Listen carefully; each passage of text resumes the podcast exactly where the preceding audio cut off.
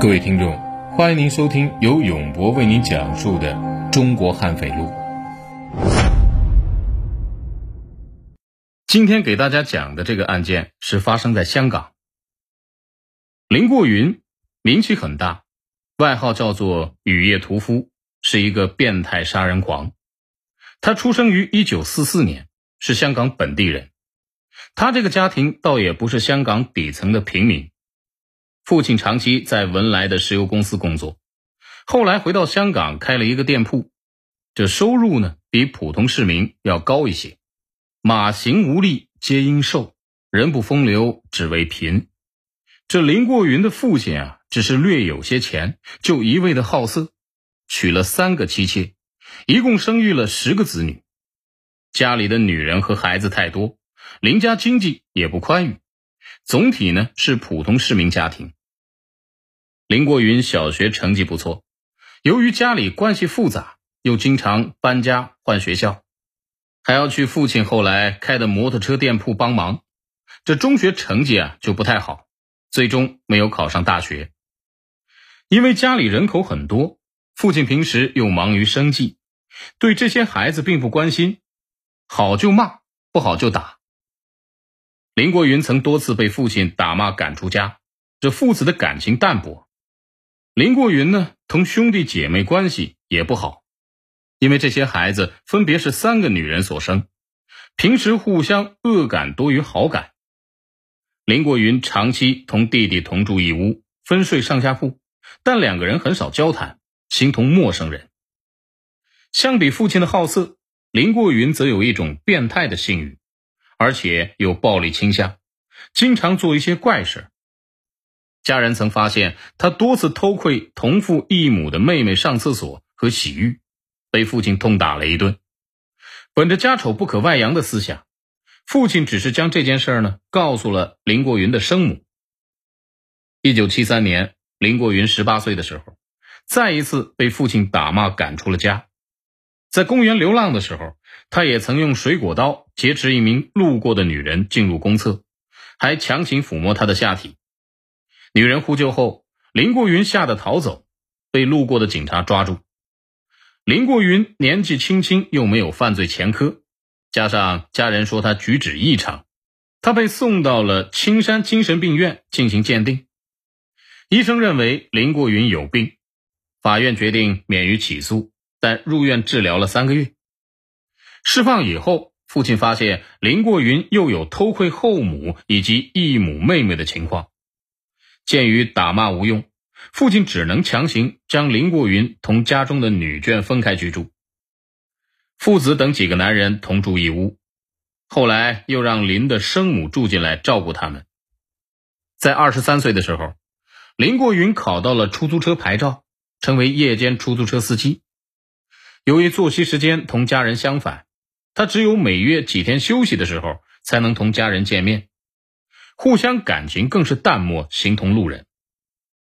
其余家人对他并不关心，生母却发现他的举止越来越奇怪，比如不肯洗换衣服或洗澡，表现垂头丧气等等，并曾于半夜见他在家中像梦游般的走来走去。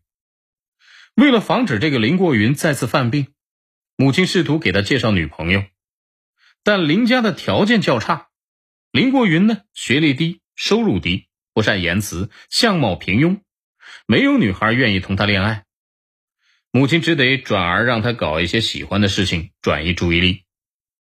于是啊，林过云在一九八一年二十六岁的时候开始学习摄影，还加入了摄影协会，拍过一些水平不错的照片。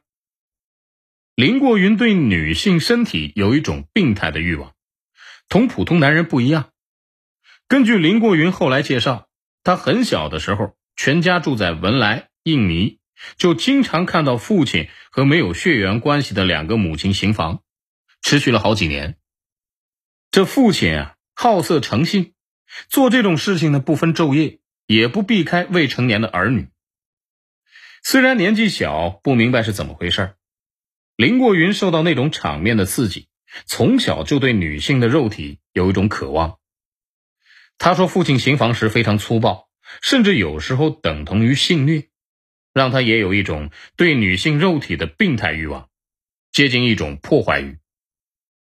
另外，这些女人也不是好惹的，几乎天天吵闹，甚至打架，搞得家里是鸡犬不宁。在这种氛围下长大，林过云对女人有着深深的厌恶和恐惧，他也不明白为什么会这样。在一九八二年的二月，林过云第一次杀人。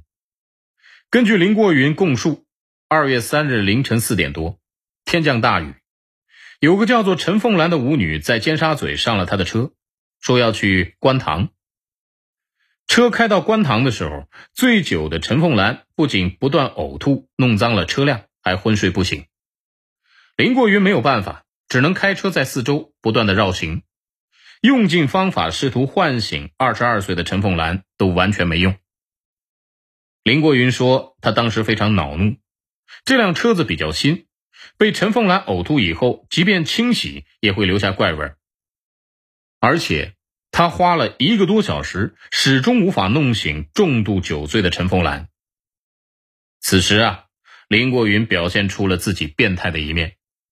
即便一些犯罪分子遇到这种情况，顶多是强奸醉酒的陈凤兰，然后将其洗劫以后再丢到大街上。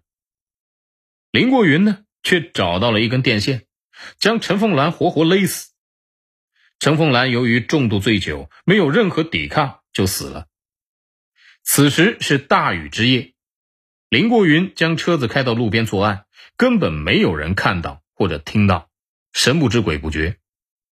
这还不算，他趁着天还没亮，家人都在熟睡，他把陈凤兰的尸体扛回了家，藏在了客厅的沙发后面。第二天，家人上班上学离开以后，他将尸体的衣服脱光后进行拍照，又用电锯将尸体肢解。在这期间呢，不断的拍照和录像。